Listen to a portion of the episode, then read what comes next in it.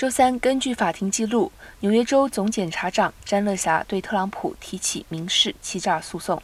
据案显示，被告人包括特朗普本人以及其子女和相关的企业，其中两名长期担任公司高管的艾伦·维塞尔伯格、杰弗里·麦康尼，在长达两百多页的诉讼中，詹乐霞声称，欺诈涉及特朗普业务的各个方面，包括其物业和高尔夫球场。